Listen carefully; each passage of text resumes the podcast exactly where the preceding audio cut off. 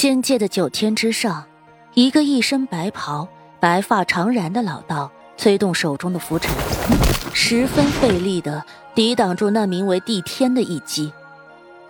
帝天，你已经夺得天帝的位置了，不用赶尽杀绝吧？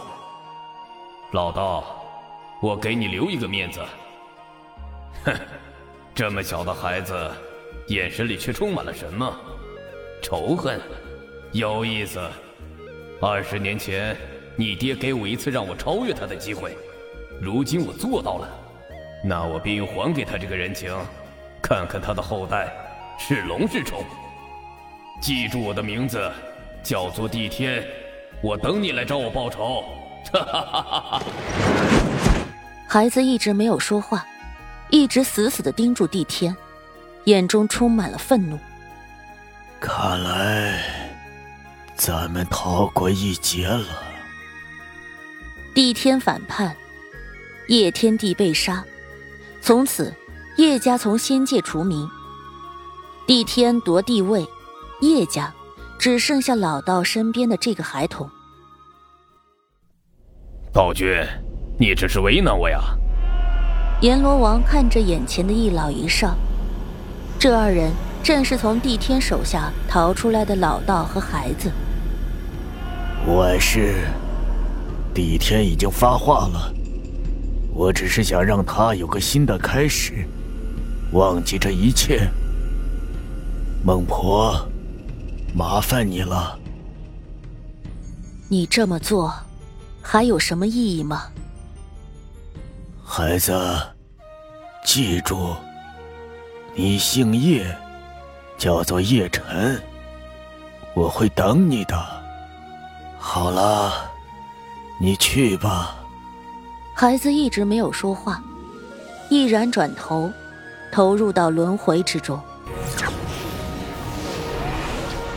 有的时候，总要有一丝希望，不是吗？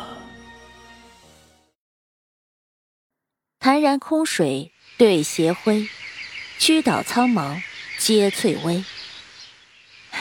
这里真的好美啊！哼，竹梁美景可是在天武国都富有盛名的，当然很美了。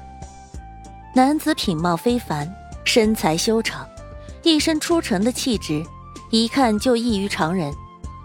他一脸笑意的看着一旁的姑娘，眼睛里满是宠溺。姑娘更是国色天香，白皙的面容，窈窕的身材。再加上秀丽的衣服点缀，整个人如仙女下凡一般。叶辰哥哥，那个什么学宫在哪儿？我怎么没有看到啊？是道学宫，就在那片湖的中央，只不过没有显露出来罢了。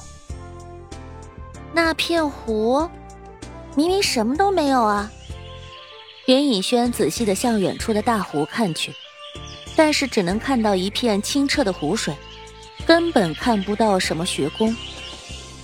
好了，天色不早了，我们先去竹梁城住下吧。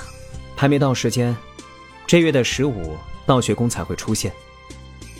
虽然远远的能够看到竹梁城的外墙，但是实际的路程还有非常远，所以他们要加紧赶路了。